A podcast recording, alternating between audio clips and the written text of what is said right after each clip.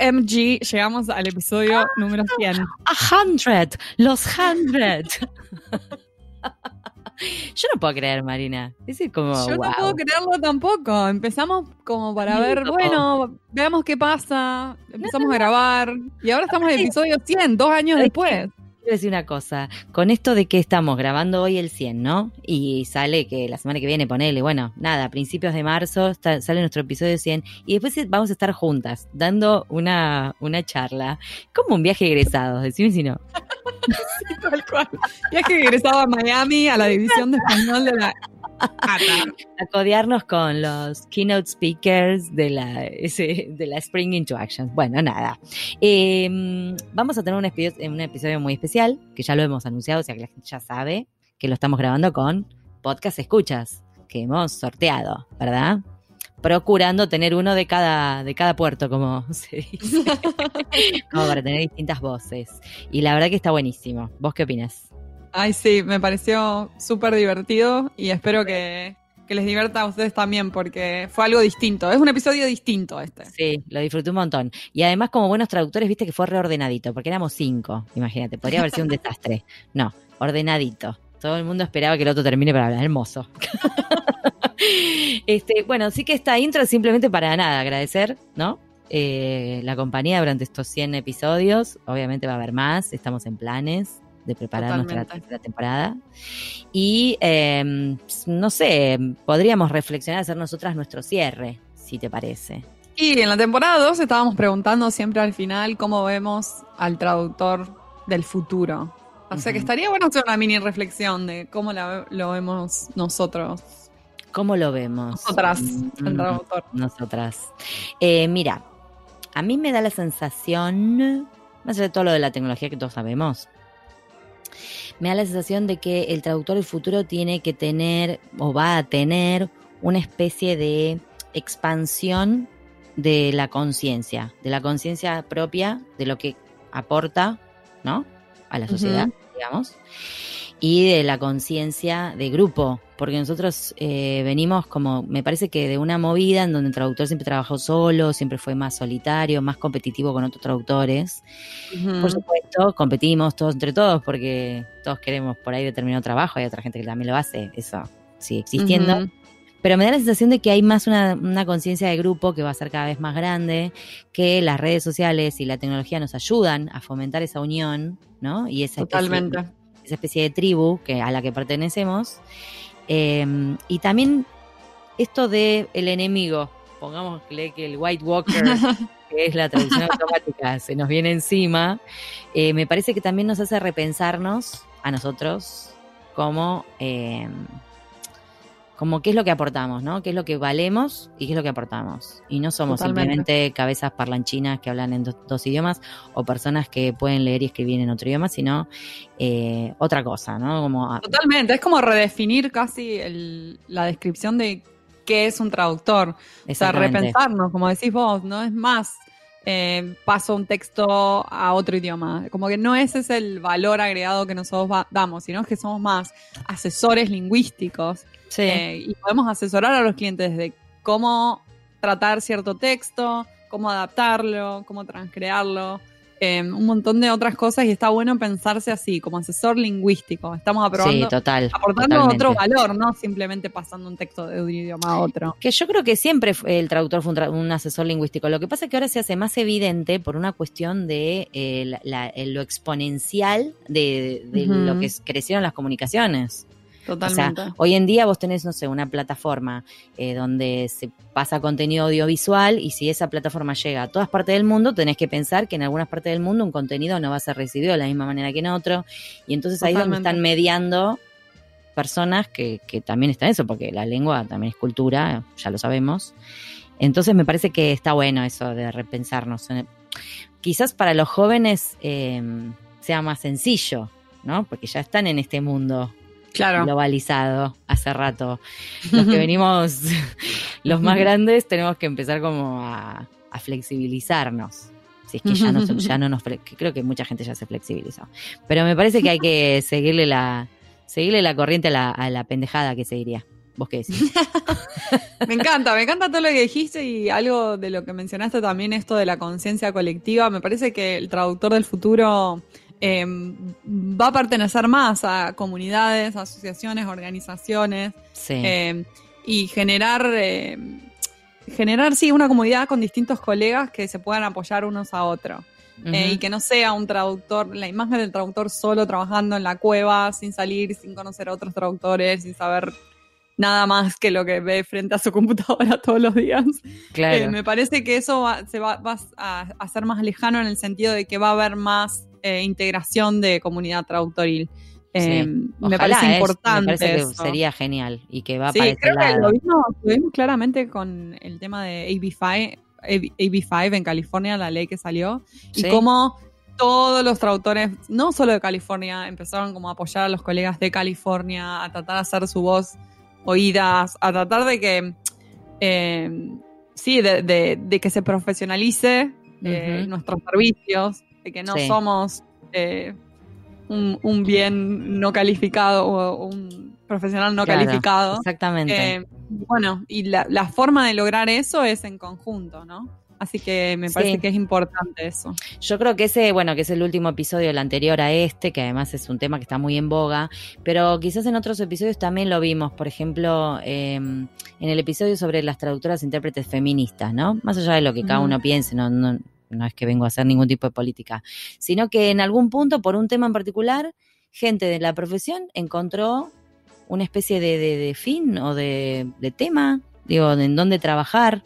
Eh, no sé, traductores que colaboran con asociaciones, que están mirando la letra chica de qué es lo que hay que mejorar, o incluso, por ejemplo, acá en Argentina, nosotros en general los las asociaciones más conocidas son la ATI para traductores e intérpretes y el Colegio de Traductores de Buenos Aires, hay otros. Y vemos cómo la oferta de capacitaciones crece, como si estuvieran como casi te diría compitiendo a ver quién ofrece más. Y para nosotros eso es genial, porque uno se va enterando de lo que se va necesitando y vas como siempre ahí, siempre tenés que estar ahí flexible a lo que, a lo que viene. Entonces, este nada, ya pensarte, ya uno pensar, pensarse uno como, como una cosa mutante. Vamos mutando, ya. ¿no? Un mutante que encuentra su tribu. La comunidad traductoril que lo apoya. Hola, yo traductor. No. no, mutante lindo. Pero esto, sí, qué sé yo, traductores mutantes sería la, el traductor del futuro. Estoy imaginando una Jennifer Lawrence haciendo de X-Men, viste, que hace de... Ay, sí, toda azul. La, azul, sí, la que se transforma. Ay, pero yo quiero otro color. Bueno, pensémoslo. ¿De qué color nos queremos transformar? Violeta, que es el color de la transmutación, y ahí se ponía esotérica la mina. Me encanta. Eh, bueno, no sé, nada más. Me parece que ya tenemos que pasar al episodio, ya está.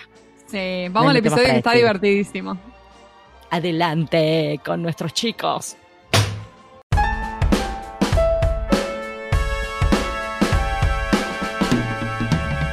Hoy tenemos el agrado de hablar con Daniel Aparicio, María Eugenia Torres y Andrea Vargas Achutei. Quisimos hacer un episodio 100 diferente, invitamos a nuestros podcast escuchas a participar y de todos los que se presentaron para participar quedaron seleccionados Daniel, María Eugenia y Andrea. Les damos la bienvenida a En Pantuflas y les pedimos que se presenten con nombre, de dónde son, qué idiomas trabajan y si tienen alguna especialidad. Bueno, hola, hola a todos. Muchas gracias por la invitación. Eh, bueno, mi nombre es María Eugenia, soy traductora pública de inglés, eh, soy de Buenos Aires, de Argentina. Eh, también soy abogada, egresé de la Facultad de Derecho de la Universidad de Buenos Aires en ambas carreras.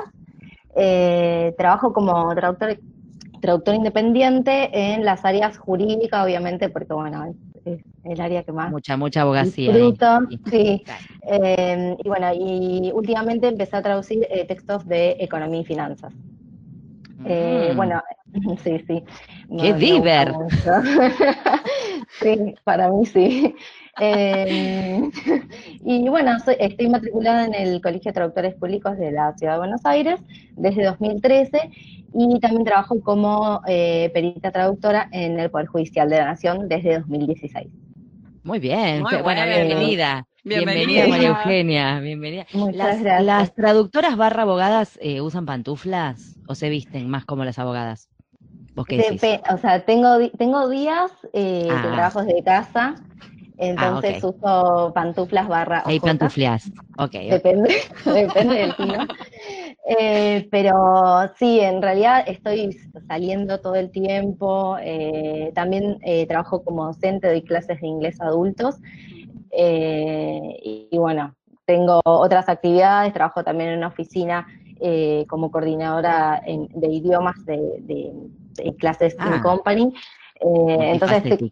Tengo como un, claro, un popurrí de cosas, entonces voy de un lado a otro y bueno, depende del día. Eh, hay un día que sí estoy íntegramente en casa, entonces ahí sí me calzo Ahí las pantuflas y está. Excelente. Sí, sí, Excelente.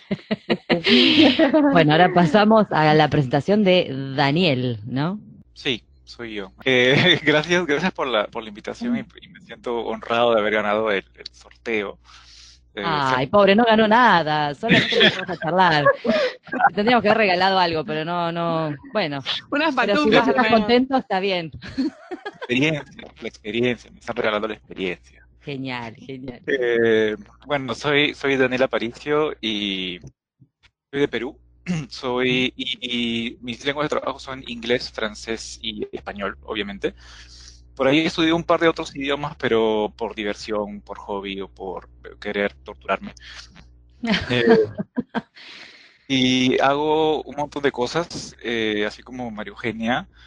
Eh, soy traductor, soy intérprete, también soy docente de traducción de interpretación, y me gusta un montón de cosas raras, ¿no? Últimamente, yo, o sea, definirme es una cosa rara, Sí, por favor, definí porque queda así, ¿no? Como un halo, de, ¿no? De, de- de mi vida. que tenemos que corten, corten, no, por las, por las dudas, vos definí, sí. Básica- Básicamente me, me definiría, creo, como, como intérprete slash docente, ¿no? En mis tiempos ratos sí traduzco, ¿no? En en mis tiempos libres traduzco, ¿no? Que no son, en fin. Sí, digamos, es, hago, hago eso, un montón de cosas. Bien, y las cosas raras no me las contaste al final, pero está bien, las dejamos para el final después, si querés. Después, si querés, nos contás. Lo dejamos en suspenso. Dejamos en suspenso. Ok. Vamos con Andrea. Hola, encantada. Bueno, la verdad es que muchas gracias por, por darme la oportunidad de estar aquí. Y es raro porque os escucho desde hace mucho y ahora como que formar parte de esto se me hace como extraño, pero estoy súper agradecida. Y bueno, pues bueno, creo que soy la más jovencita aquí, tengo 21 años solo. No, no sé a qué te Y referís. Estoy, Nada que ver. Nada que ver. estoy en, en tercer curso de, del grado de traducción e interpretación. Y bueno, no lo he dicho, pero soy de, de España, de- del norte de España. Y bueno, trabajo con inglés y alemán y aparte, fuera de la universidad, eh, estudio francés desde hace ya bastantes años, así que bueno, me muevo por ahí. Y bueno, mm, experiencia laboral aún no tengo, sí que es verdad que he estado eh, haciendo proyectos para ONGs o revistas de forma desinteresada. Y no sé, mm, me lo recomendó un profesor al que tengo bastante aprecio y me sirve para coger experiencia hasta que pueda coger un encargo de verdad, por así decirlo.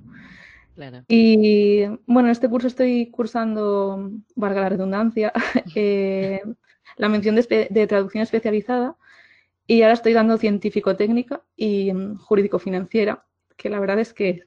Ah, mira, No ahora la tenés a Eugenia. Mira, ya, ya Sí. se conoce. Y bueno, la verdad es que la jurídica, la jurídica es complicada, pero me gusta porque también como que te, te pone en un reto, es como que te autodesafías y es como a ver si puedo hacer esto y al final suele tener buen resultado, así que me, me interesa. Bueno, muy bien. Qué, qué buena mezcla que tenemos de invitados, Mari. ¿O Me no? encanta. Andrea es una de nuestras invitadas políglotas también, me encanta. Sí. Bienvenidos Bien, este, ves todos. como que tenemos varios idiomas además, o sea, coincide con el francés con Daniel, aporta el alemán, inglés, eso es una hermosura, si supiera alguno de todos esos idiomas, hablábamos un ratito en otro, pero la verdad que no, no los puedo seguir, No sería No. el caso de Pago y mío. no sería el caso, no. inglés nada más, y bueno, ¿qué va a ser? ok, bueno, eh, bienvenidos a todos. Es un placer, la verdad, para nosotros estamos muy contentas. Si la gente le viera la sonrisa marina, está como, como que se moja las orejas de la emoción, porque no podemos creer que llegamos a los 100 episodios. Es como, ¡guau! Este, así que estamos re contentos de, de, hacer un episodio diferente. Espero que los podcasts escucha también lo disfruten, como lo van a disfrutar ustedes, calculo yo, ¿no? Igual ustedes los tenemos acá como sudando, ¿no? El resto lo mejor. no me quiero reír de ustedes, no, no, no, no. Eh, bueno, eh, arranquemos con las primeras preguntas, ¿no? Yo, nosotros siempre nos reímos de que la gente no entiende lo que hacemos como traductores. ¿No?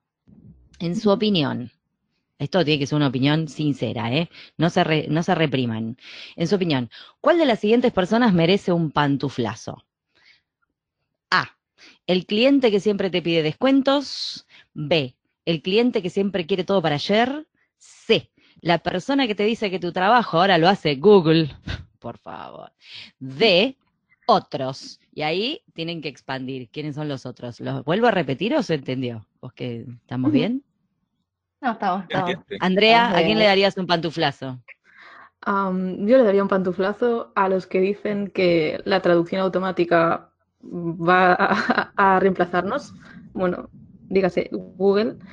Y bueno, quiero dar un ejemplo muy ilustrativo. En mi ciudad, el verano pasado creo que fue, Ah, hay un, un, monumento que se llama, bueno, no creo que haya problema porque lo mencione, eh, Centro Botín. Botín es, un, es, es el apellido de una persona ilustre. Y el ayuntamiento de mi ciudad es una ciudad bastante turística, lo tradujo por Lutz Center. Y pues obviamente tuvo como un alcance nacional de traducción automática, uff, horrible. Ah, y, vos sabés que he visto varias cuestiones de, de, de cosas turísticas sí, de España sí. que les los matan con horror, el tema de un que horror. lo pasan por Google. Y lo estuvimos comentando en clase y, wow. Y um, sí, yo creo que la traducción automática en, en contextos muy, um, no sé cómo decir, muy, um, muy concretos en los que no tienes otra opción que agarrarte a eso, puede servir hasta cierto punto, pero obviamente una persona es una persona y va a hacer un millón de veces mejor ese trabajo porque no es un aparato que no piensa. Entonces, Totalmente. O sea que el pantuflazo de Andrea va para el que le dice que Google Que nos va a reemplazar. Claro. totalmente. Eh, ¿Y María Eugenia qué opina? Sí, sí, la verdad que definitivamente esa es mi opción también, eh, porque, o sea, uno estudia un montón, años, primero, bueno, antes de ingresar a, a la universidad, ya tiene, digamos, una formación del idioma eh, muy sólida y después estudia un montón cuando, durante la carrera y después de la carrera, eh, y que te digan que el trabajo lo, va a hacer Google es la verdad, algo que, que, causa enojo ya a lo último, bueno, uno ya dice, bueno, eh, trata de, de, no confrontar con las personas que por ahí, no sé, amigos o familiares, viste, la, en típica reunión familiar. Eh, pero bueno, ahora hace poco hubo un tweet de, mm. de un, ex, eh, un ex funcionario, un ex, eh, era miembro del Consejo de la Magistratura, Sí, argentino, donde, aclaro sí, para los escuchas. Sí. Eh, y bueno, varias asociaciones salieron, eh, digamos, en repudio a ese tweet, en donde decía que eh, un funcionario iba a estudiar traductorado, creo que de francés, y que eh, era una carrera, eh, que el traductorado era una de las carreras que iba a desaparecer. Wow. aparte, con toda ignorancia, ¿no? Porque vos podés decir, bueno, el traductor puede desaparecer, pero el traductor público, o sea, eso igual nunca va a suceder, el, el, traductor humano que desaparezca, pero menos un traductor público, donde uno necesita traducir un documento con alguien que selle, que firme, que tenga una matrícula, eso, digamos, nunca... Todo eso, eh, lo peor del, del tuit era que era político y era un ataque sí. hacia un funcionario. Entonces, hacia el tipo quería criticar la ridiculez sí. de que el funcionario, porque no lo querían en la oficina, había dicho que se iba a ir a su casa a estudiar francés mientras le pagaban el sueldo. Claro. Esa es la crítica. Pero en el medio dijo, y justo traductorado, una, una carrera que va a desaparecer. Y le saltamos claro, todos a la yugular. con las trincheras, claro. claro sí, claro. ¿Qué necesidad de pisotear algo que no sabes ni de lo que estás hablando, Gil? Nada, Sí, vos también te pagamos pura ignorancia. Lo que más te indigna es cuando te lo dicen eh, como casi de forma chistosa, como que es la primera vez que alguien te lo dice, tipo, ay, qué. Ay, sí, como el chiste. Claro, como que es gracioso. no es la primera vez que lo escucho y tipo, no es nada gracioso.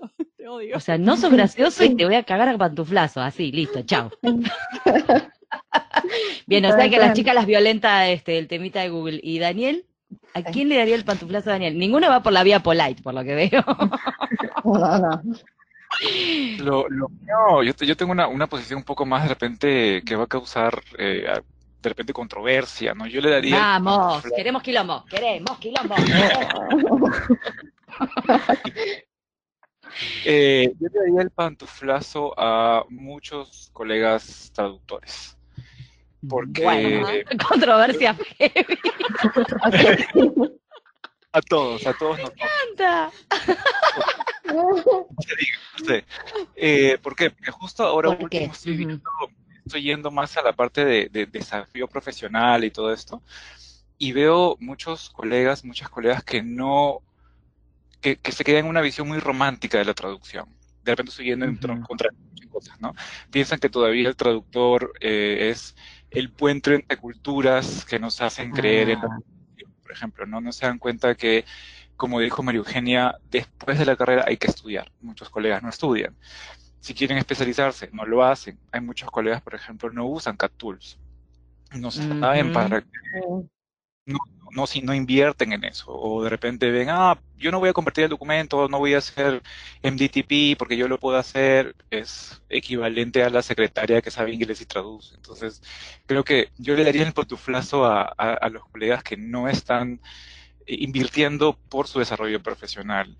Porque dentro de ese proceso de desarrollo profesional, eh, siempre que vamos a tener que evangelizar al cliente diciendo, no somos Google Traductor con patas. No, eh, ah, para otro, para otro, ¿no? Tengo una tarifa mínima, o sea, no es tan sencillo. Entonces, ese trabajo de evangelización creo que va de la mano con lo nuestro y creo que lo tienen todas las profesiones, desde dentistas hasta arquitectos y abogados. Los abogados uno lo, les cree así a ciegas, ¿no? Pero bueno.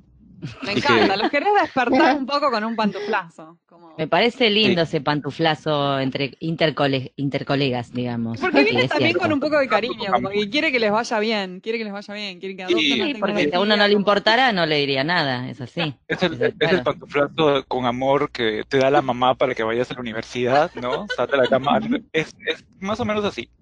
Me Sí, encanta. sí, algo así se me ocurrió cuando, por ejemplo, yo cuando era chica me desmayaba y mi mamá me despertaba los cachetazos. Era por amor, porque no me quería dejar tirada en el piso. Algo así. Como Seguro vamos medio raro eso que estás contando. Así me despertaba mi mamá, chicos. me va- lo dejamos para otro episodio. Eso- Así salí. Así quedé. Ese era su método hasta que después este, me acompañó mi papá a sacarme sangre para que mi mamá no me pegara más. Re triste, pasamos a otro tema. Me encantaron las respuestas, ¿eh? Hermosos los Muy buenas. Bueno, voy a pasar con- a otro tema entonces. Con el tiempo que llevan dedicándose a la traducción, ¿cuál fue el mejor consejo que recibieron o tomaron de algún otro traductor o mentor? Eh, bueno, eh, en este caso, eh, bueno, tuve un montón de, profesores en la Facu que, bueno, daban clases y obviamente se dedicaban a, la traducción. y siempre me dijeron que tenía que todo el tiempo capacitarme, todo el tiempo especializarme y capacitarme, que la facultad, digamos, te, te daba herramientas eh, para darte, bueno, el título y una vez que uno se recibía tenía que empezar como otro camino y seguir todo el tiempo capacitándote y especializándose en, en un área específica para que eh, podamos después eh, diferenciarnos de otros traductores. O sea, porque uno eh, tiene que, en el ámbito de, de los traductores, tener como un cartelito, digamos, que, que lo reconozcan y que digan, ah, bueno, Euge se dedica a la traducción jurídica. Y suponete que yo me dedico a la, otra colega se dedica a la traducción médica, cuando le llega una traducción jurídica, me llama a mí y me pasa el trabajo, me recomienda, me refiere con otros colegas. Eh, entonces está bueno tener como bien definido lo que uno quiere, el área que, quiera eh, y, capacitarse todo el tiempo. Bien. Muy bueno. Muy bueno. Daniel.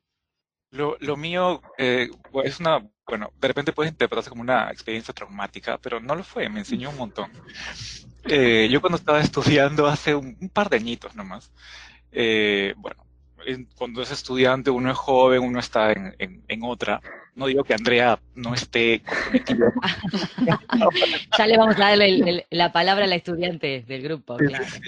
Pero el, el, el, Daniel del pasado era un poco relajado, era un poco no comprometido con su profesión, con sus estudios. Entonces, digamos que vivía la vida loca, ¿no? la vida loca. Sí, y resulta que no tuve tiempo de hacer la traducción, que era la tarea de la clase, ¿no? Y me copié. Uh. Y, por eso no, no, juzgo tanto a mis alumnos que se copien. Eh, pero yo lo contaba, lógico, cuando uno se copia, uno no piensa que el profesor es profesor por algo. Entonces, obviamente la profesora se dio cuenta, porque éramos cuatro personas en la clase, entonces no es que pasara no. una página, ¿no? Eh, se dio cuenta y de la nada todas las colegas, bueno, en esa época amigas, o sea, todavía son amigas, o sea, en fin, eh, faltaron a clase porque también estaban en otra, entonces yo fui el único en clase con la profesora y esa era la clase cuando ella iba a revisar la, la práctica, ¿no? La, la, tarea que habíamos presentado. Y agarra, me mira y lo que hace es darme mi traducción impresa sin ninguna marca, sin nada y con un cero. Entonces yo le dije, ¿cuáles son mis errores? Y me dijo, ni siquiera me tomé el tiempo de revisar, solamente te puse un cero porque no voy a revisar un trabajo que, eh, que te has copiado de tal persona. ¿Tú no crees que yo con, tú, crees que yo no conozco el nivel de tu traducción y el nivel de, de traducción de la colega de la cual te has copiado? Yo los conozco, son cuatro, no soy tonta. Y, y, esa, y esa lección me dijo, tómatelo en serio, me dice, tómatelo en serio. Bueno, vamos a seguir con la, continuamos con la clase, ¿no? Entonces, y ese, ese comentario, esa experiencia de vida, eh, me impactó, me impactó muchísimo, ¿no? Entonces, cada vez que, que, hago algo, tengo la imagen de la profesora que me tira el papel por la cara y diciéndome, tómatelo en serio. Te dio el pantuflazo, ella fue quien te dio el pantuflazo que te despertó. Ahí va, mira vos. claro, sí, sí, por eso, por eso fue un, igual, fue un pantuflazo con amor, ¿no? Claro. Y la relación que tenía con la profesora era un poco de amor-odio, ¿no? Yo le daba amor y ella me daba odio. era, Se volvía odio.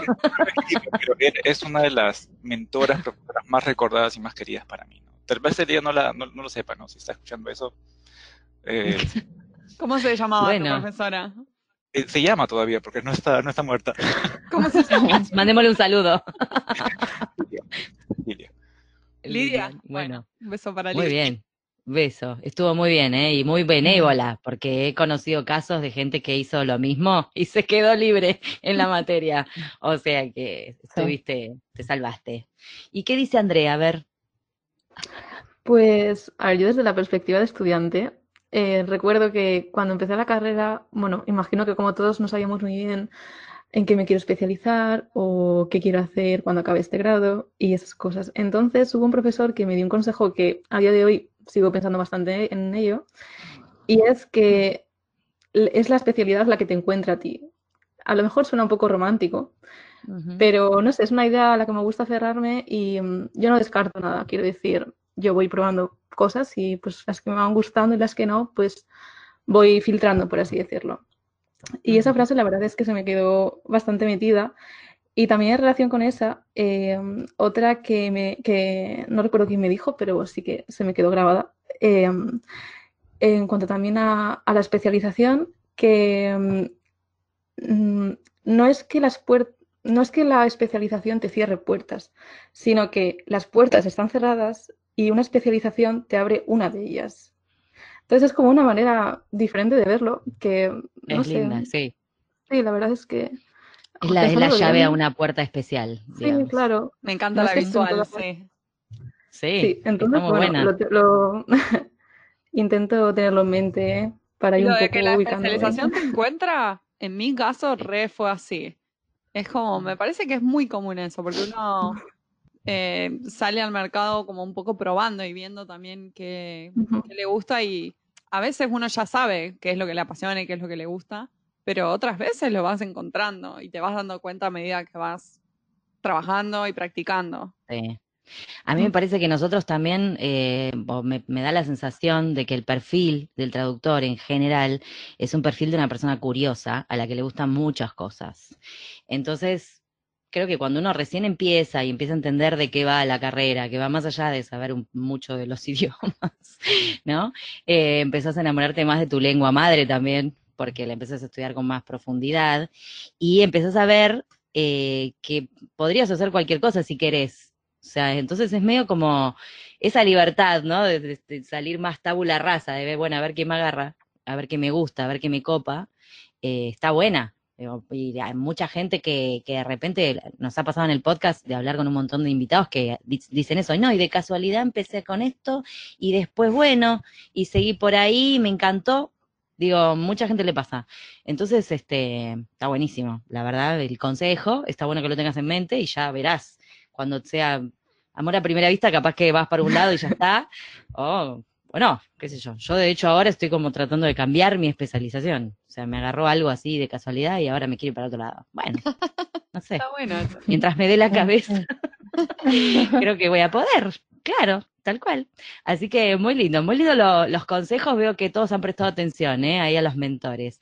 ¿Alguno ha tenido alguna anécdota graciosa que quieran compartir acá con los podcasts escucha que se quedaron afuera de la selección? O sea, ustedes entiendan esto. Mucha gente se anotó y quedan ustedes tres. ¿No? Entonces, este, Sí. está bueno, sáquenle provecho. A ver, ¿qué, ¿alguna cosa que les haya pasado con un cliente gracioso por ahí?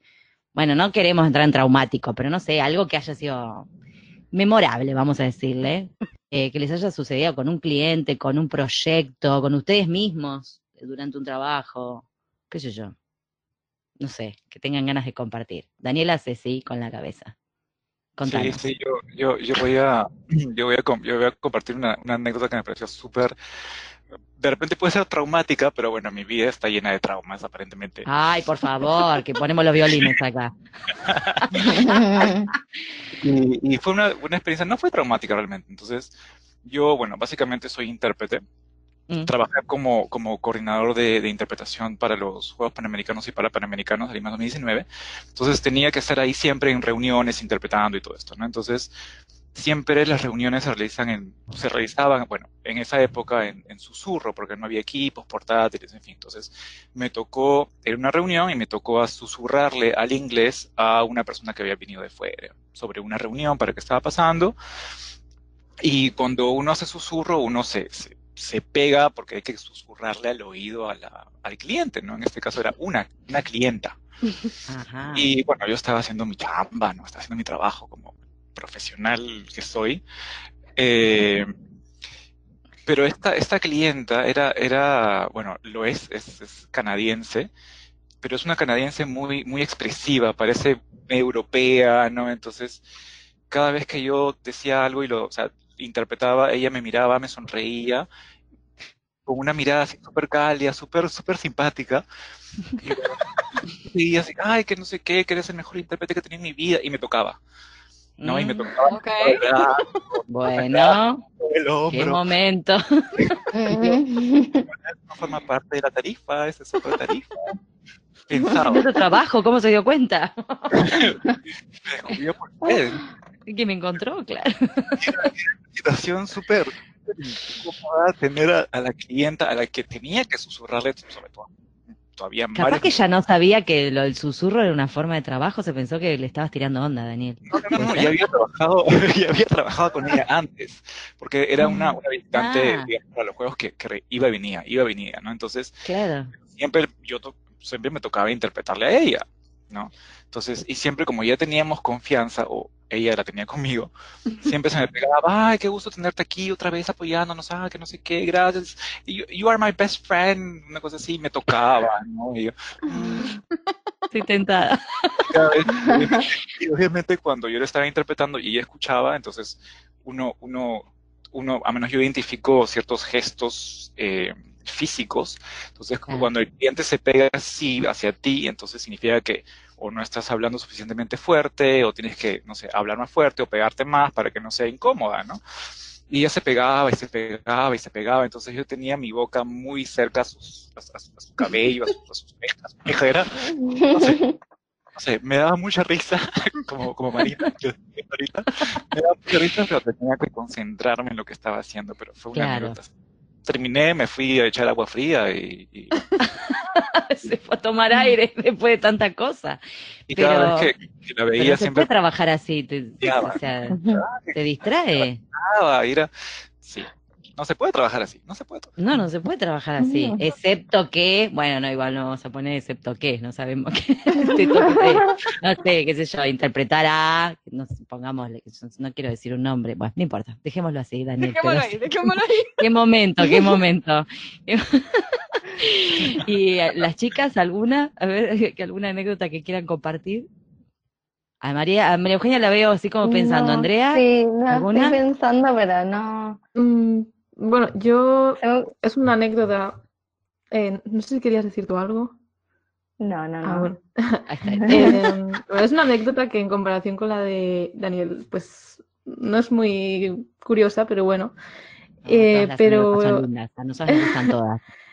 Este año tuve que hacer un, para una asignatura tuve que hacer un encargo de, de traducción, digamos que desde, o sea, lo más real posible, ¿no? Desde contactar con el cliente hasta efectuar una factura, pues, para ver cómo es todo el proceso. Y nuestro profesor nos propuso, pues, crear una página web o que podíamos hacer equipos y que cada persona funcionase de revisor, gestor de proyectos, traductor, o algo así o estar en las redes sociales. Entonces a, a mí, o sea, a mi grupo y a mí se nos ocurrió pues hacer una página web. Y em, no sé cómo, porque yo no me llevo muy bien con la, con la informática, acabamos haciendo una. Y la cosa es que en cuestión de una semana nos llegaron dos encargos de traducción. No, Y por la claro, página web. No, no, no, el éxito, éxito rotundo, así, instantáneo. Nos vimos como súper abrumados. De, wow, ¿qué es esto? No sé. A ver, es curioso. No sé. Sí, es curioso. Debe haber más de un verdad es que traductor experimentado que te está envidiando en este momento.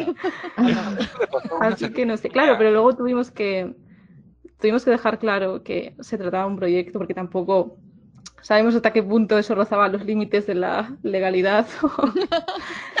Entonces, bueno, pero le bueno, pediste el teléfono como para más adelante decirle que seguís estudiando. Claro, sí, sí, eso. Y sí, Así que bueno, a mí me ha dado, contacto. me ha motivado bastante. Gracioso, buena qué primera experiencia de marketing. Sí, le la verdad a que sí. algunas, algunas alumnas mías, hicieron exactamente lo mismo con una página web y vinieron preocupadas a la clase, profesor, me ha pasado esto. Dale, o sea, traduce, consigue un revisor, un revisor, pero dale, ¿no? Y le salió el trabajo y, y- y sí, ¿no? Y eran estudiantes todavía. Con una página de Facebook. Me encanta eso. Me encanta eso. Y aparte de Ah. nada, bueno, la- el arrojo de, ma- de hacer- bueno, lo hicieron por una materia, pero igual, qué sé yo, si cae, cae, qué sé yo, pica, picó Sí, un- yo les digo, éramos tres compañeros y les decía de broma, wow, ¿os imagináis que acabamos haciendo una empresa nosotros tres a raíz de esto? ¿Cómo ¡Qué molaría? linda! ¡Qué linda! Y esa. sí, ¿por qué no? ¿Por qué no? Tal cual. Ya la primera experiencia fue con un éxito, así que ¿por qué no? O sea, la, la anécdota de Daniel fue como un poquito vergon, como de vergonzosa, digamos, de que lo, lo, lo hicieron sufrir, y la tuya es un caso de éxito, te digo que capaz que aparece. bueno, no sé si terminó con éxito la, la tuya, no, quedó ahí en la interpretación, ¿no? Quedó- Quedó- No vamos a contar nada, Mío quedó ahí, no lo diré más, forma parte de no decimos más nada. Capaz que tenía una especie de fetiche la señora con que le susurraran al oído y caíste vos ahí, Era una, desprevenido. chica, era una chica bastante joven, bastante atractiva. Bueno, Me ah. Me subió la moral. Bueno, claro que sí, imagínate. No, no, yo pienso, digo, no sé, nunca me pasó, che, a mí nadie nunca me interpretó, no me habla, nada, nada, nada. La única vez que tuve que hacer como de intérprete, yo no soy intérprete, pero cuando trabajaba, trabajaba en una empresa de tecnología y cuando venían los auditores, los, los jefes y la gente de recursos humanos no tenía tan buen nivel de inglés como para seguirles la corriente, digamos, entonces me llama, nos llamaban algunos de nosotros, éramos cinco, para que ayudáramos con la interpretación. Y los cuatro que yo eh, dirigía el equipo y los cuatro me miraban con cara de terror, tipo, no me mandes. Entonces terminaba yendo yo ahí a poner la cara. Y hubo una reunión que estaban con mate, íbamos pasando el mate con varios jefes y las tres auditoras, ¿no? Que venían de Estados Unidos y había una que nos miraba fijo cada vez que tomábamos mate. Y después vino toda vergonzosa a mi escritorio y me dijo, ¿qué es lo que toman? Parece marihuana en una taza. explicándole, no, en Argentina, it looks like marijuana in a cup, me decía, porque toma como- no, no, fue acá y digo, con razón nos miraba tan digo, por ahí le pareció una falta de respeto que estuviéramos chupando mate, pero en realidad era tipo una cosa de la oficina, ¿viste? No sé, como quien toma café. Bueno, nada, esa es la, la anécdota más pava que me acuerdo de, de una, una breve experiencia como intérprete. Bueno, estamos, estamos llegando al episodio 100. Este es el episodio 100 de la temporada 2 de En Pantufla. Y queríamos saber si hay un tema que les gustaría que incluyamos en la próxima temporada, en la temporada 3. Bueno, a mí se me había ocurrido, eh, no pude chequear, escuché todos los episodios. No, está bien. Ay, qué bien, falta, no Estoy, estoy al Estoy día, preparando la al estrellita de- para, re- para darle a María. Sí, el corazoncito tengo, Pero- no tengo. Pero no, o sea, no recuerdo si eh, trataron el tema de labor pericial en Ah, alguno de los episodios. Me pareció que no.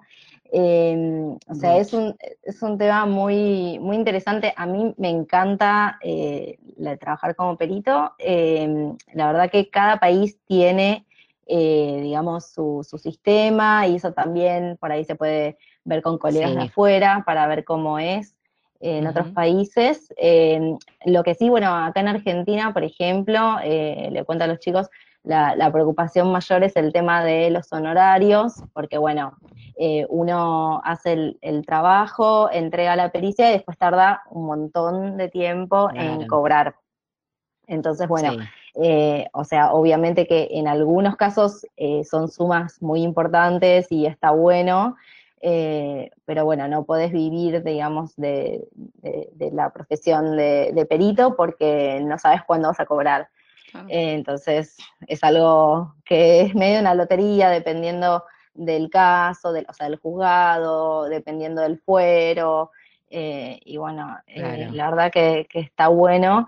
Eh, ahora en, en Capital, por ejemplo, estamos en el Colegio de Traductores de, de la Ciudad de Buenos Aires, estamos eh, viendo un proyecto de ley eh, sobre honorarios, como para tratar un poquito de, de regular de, de forma, de, de una mejor manera los honorarios y también que eh, cuando se regulen en, en causas judiciales los honorarios de los peritos se tengan en cuenta un montón de cosas que no se están teniendo en cuenta ahora. Muy Muy bueno. bien. Excelente tema. bueno. Lo, lo Sí. tenemos que cubrir Sí. vamos, la temporada Está 3. buenísimo, sí. Me gusta, me gusta. Me intriga además. Sí. Yo. Un, sí, un tema. Yo, yo sé que han tenido 100 episodios y he escuchado, creo que el 99%, porque soy así súper fan de- del podcast. Bien. Pero sería interesante de repente tocar la parte de habilidades blandas o la parte de emociones de los, de los traductores, intérpretes, lingüistas, geeks o como queramos llamarnos. Eh, porque a veces es un proceso muy, muy emocional, ¿no? El hecho de de repente soy traductor, hago una traducción y me mand- y tengo un revisor y el revisor me manda mis, mis correcciones. Hay traductores que lo toman, por ejemplo, personal, como una agresión, o sea, no eres, no eres tú, es tu traducción, ¿no? Simplemente es un texto, ¿no? O sea, no, pero es mi bebé, o sea, no. Y o de repente la relación con el cliente que nos afecta a veces mucho, ¿no? Esta negociación realmente no me quiere, mi cliente no me quiere, no me aprecia. No, es una tarifa, es un presupuesto, o sea. Y eso sería interesante, eh, no sé, tratarlo, esto, habilidades blandas, o de repente manejo de emociones, resolución de conflictos entre nosotros, trabajo con otros traductores, eh, o intérpretes. bueno. Los más Sí. locos son los intérpretes, ¿no? Y tienen harto pan por rebanar, ¿no? O sea, Sí, con semejante quilombo ahí en la cabeza, todas dos lenguas, no, no es fácil. Eh, bueno, algo similar hicimos con Flor Montero, que habló de, de- de su- la parte como psicológica, ¿no? De, de- de los lingüistas. Pero está bueno lo que decís, porque es verdad que son habilidades que se, que se obtienen, digo, que se trabajan. Entonces, muy lindo, muy interesante. Andrea está pensando. Bueno, a mí lo que se me había ocurrido es em, hablar un poco sobre cuando acabas la carrera de traducción, digamos que cómo meterte de lleno en el mercado laboral, porque sí que es cierto que, por lo que he oído, porque todavía no he llegado, eh, cuando acabas dices, vale, tengo el graduado de traducción. ¿Y ahora qué? Entonces creo que hay como una especie de depresión posgrado. y, em, ¿Por dónde empezar? claro. Sí, claro. Y mm, no sé, cómo hacer una red de contactos o algunas estrategias para conseguir clientes. Mm, no sé, algo así. Sí, mm, ahí entran las habilidades blandas también que mencionaba Daniel, porque también te genera una ansiedad por hacer y, te chocas y te chocas y te chocas y empezás como a bajonearte o no sé, empezás a hacer otra cosa mientras tanto y sentís que no vas a empezar nunca. Eso, eso es. Sí, eso, es, un tema. Nosotros vemos eso en, bueno, la universidad donde enseño, eh, vemos eso, es la preocupación de todos los estudiantes porque no saben a qué van a hacer, ¿no? Porque la formación te enseña a, a traducir medianamente bien, pero insertarte al mercado laboral es todo un tema también, ¿no? Sí, sí, y sobre todo en una industria como, como esta que ahora está como muy, creció muchísimo, a pasos agigantados, hay muchas cosas nuevas que en la universidad ni se ven, como la traducción automática, eh, que es un área de trabajo hoy en día, entonces, mmm, difícil, o sea, te genera mucha ansiedad, eso está clarísimo. Muy lindos los temas, me gustan. Mm. Eh, bueno, estamos llegando al final del episodio. Eh, como saben, esta temporada se ha caracterizado por una pregunta filosófica que a Marina le encanta. La de la, temporada pasada también era filosófica. Esta también, no hay respuestas correctas, cada uno ve lo que quiere ver. De hecho, mm. hemos obtenido respuestas muy interesantes de muchos eh, invitados. Y es cómo ven al traductor del futuro, traductor barra intérprete, ¿no? ¿Cómo ven al traductor del futuro? Bueno, creo que el traductor del futuro es un traductor eh, tecnológico y especializado. Esas dos características creo que, que tiene que tener un, traductor y que es a lo que, lo que se apunta, o sea, cada vez eh, lo que mencionaba tal vez Daniel de, las herramientas, de las CAT tools, de que cada vez se, requieren más herramientas eh, para trabajar y, y, o sea, el mercado lo pide eh, si uno se queda atrás y si no se especializa, si no, no tiene en cuenta, digamos, qué recursos usar, se queda un poco afuera eh, del mercado. Y, bueno, por otro lado, la especialización que yo había mencionado al principio, que, es cada vez más, o sea, uno, a mí mis amigas me cargan porque me dicen que siempre estoy estudiando, porque es verdad, o sea, es algo que es, es, infinito eh, lo que uno puede estudiar y, especializarse y hacer cursos, cursos más cortos, más largos. Eh, e, es importante también especializarse en la lengua madre, eh, digamos que una vez el español lo deja un poco de lado. yo ahora estoy haciendo también la carrera de, corrector, este año termino, estoy haciendo el segundo año, eh, en, la Fundación Literal. Eh, y bueno, es algo que uno tiene todo el tiempo que pensar qué es lo que, en qué se quiere focalizar como especialidad y, qué es lo que tiene que, mejorar. Eh, está bueno también que cuando uno va haciendo traducciones, que en algunas agencias o algunos clientes por ahí te, te da como alguna devolución de, de, qué errores tuviste, entonces eso también tomarlo como, como algo positivo eh, para mejorar, digamos, no como una crítica del cliente o de, la agencia, sino que, bueno, tomarlo como algo para, para crecer. Claro, muy bien. Bueno, muy bueno, me encantó María Eugenia. Me toca, creo. Sí. Sí, te toca. Eh, Nadie te toca, quiero decir esto, te toca hablar. Todavía.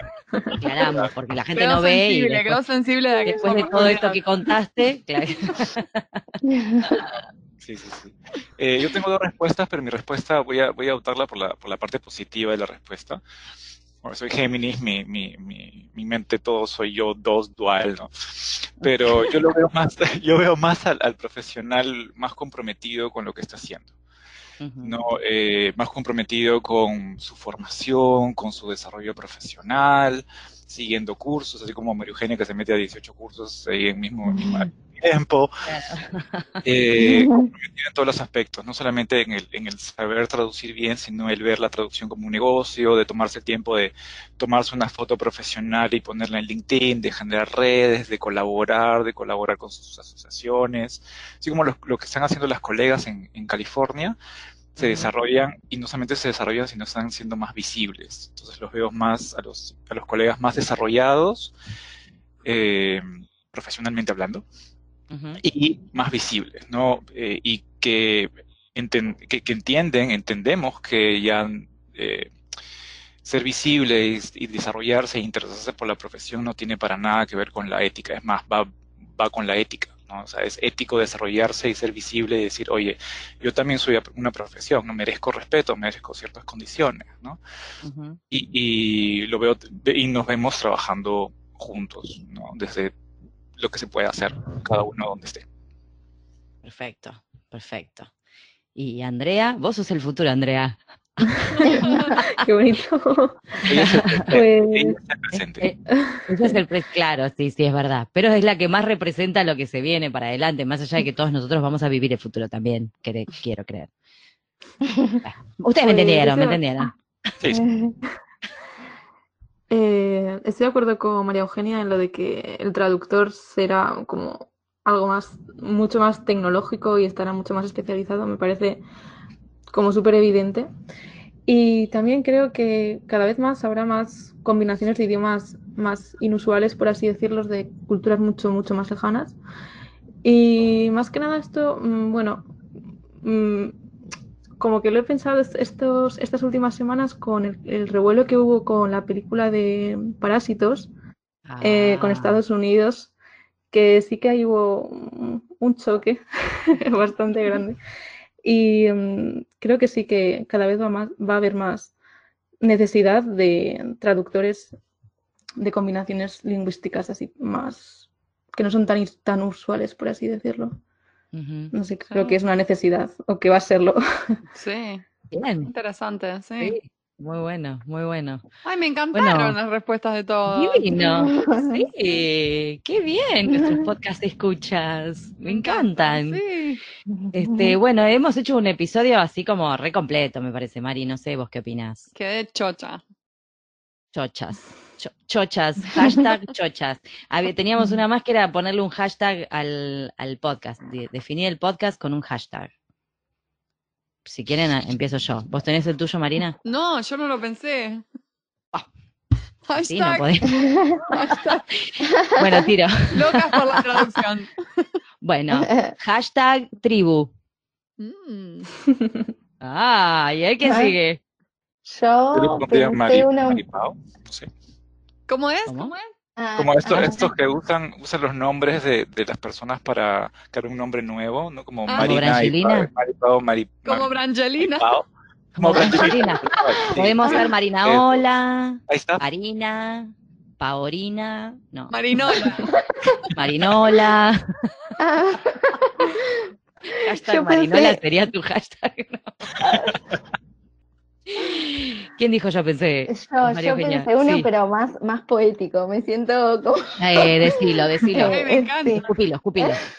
Sale. Eh, pensé uno, traductores sin límites. Ay, sí. Hashtag eh, traductores sin Hashtag límites. Ah, sí, me eh, porque mm, primero, bueno, eh, en todos lo- los programas se ven eh, traductores de, de todo el mundo eh, y que creo que la profesión, nuestra profesión eh, nos une, digamos, a pesar de, estar en otros países y que uno puede trabajar con un equipo de, de traductores que estén en, en varios países.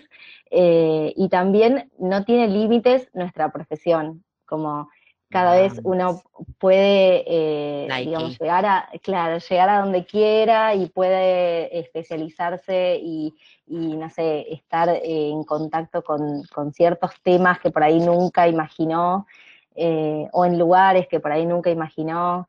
eh, Me vas a hacer llorar, basta. Basta. Basta, Eugenia. Era, era muy poético. Y Andrea, Y um, bueno, mi hashtag es eh, entre traductores, o bueno, podría ser entre, tradu- entre traductoras también, No sé, Ay, la verdad es que no soy muy eh, creativa, con- pero... con la arroba o con la. ah, pues, bueno, no sé, si- con el inclusivo Claro. le metemos. De tra- sí, Ah, Total. bueno, claro, No claro, dice ni las. entre traductores. ¿No? Claro, pasa que traductores ya sería como la E, ¿no? Ah, no podemos nerdear acá. No, ya se nos acaba el tiempo. El tiempo es tirano en el podcast. Pero es Eh, lindo, entre traductores. Entre Claro. traductores. Está bueno. Me encanta. Sí, Está me bueno, encantaron me todos encanta. Los, podcasts, los hashtags. Todos los- salen- hashtags. En nuestra próxima Salen. publicación sale con todos Salen los hashtags. impresos. Sí, Hashtag salen, Marinola, hashtag Traductores sin límites, hashtag. Marinola, parece perinola, cualquier cosa. parece un trompo así de marca, de marca trucha. Como una golosina Oh, antigua. Una galletita, sí, una galletita con un relleno esponjoso tipo esa que parecía chicle, viste que la separabas las tapas porque Sí, las marinolas, ¿nunca las probaste? Una marinola. Pasame una marinola. Y la mojase. Marinela se llaman acá, claro. Esa, Igual. sí. Marinela, pingüina marinela tenemos aquí. Sí. Sí, Ay, acá Marinela. estaban y no, no es están una marca. Bueno, la verdad ha sido un placer, chicos. Espero que lo hayan pasado bien. Eh, queremos agradecerles igual a todos los que se anotaron también para participar. Y bueno, mm, sorry, quedaron los chicos. Pero la verdad que estuvo muy buena, estuvo muy bueno conocerlos, que estén charlando acá con nosotros. Eh, también las experiencias de cada uno, que son súper ricas.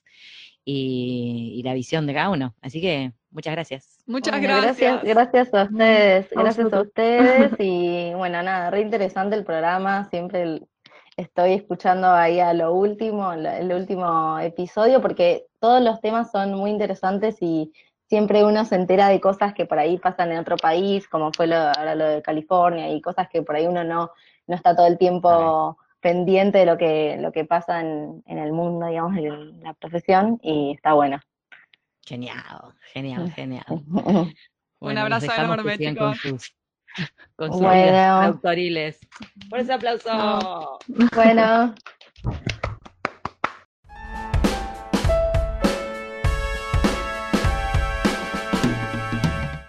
Este fue un nuevo episodio de En Pantuflas. Podés encontrarnos en la página en guiondelmediopantuflas.com y suscribirte para escuchar los nuevos episodios en Podcast Addict, Google Podcast y Spotify. Prohibida su reproducción. Los Ángeles, Marino, Paula Caballito, Argentina. Las pantuflas de flamenco son mías. Y las de tigres son mías.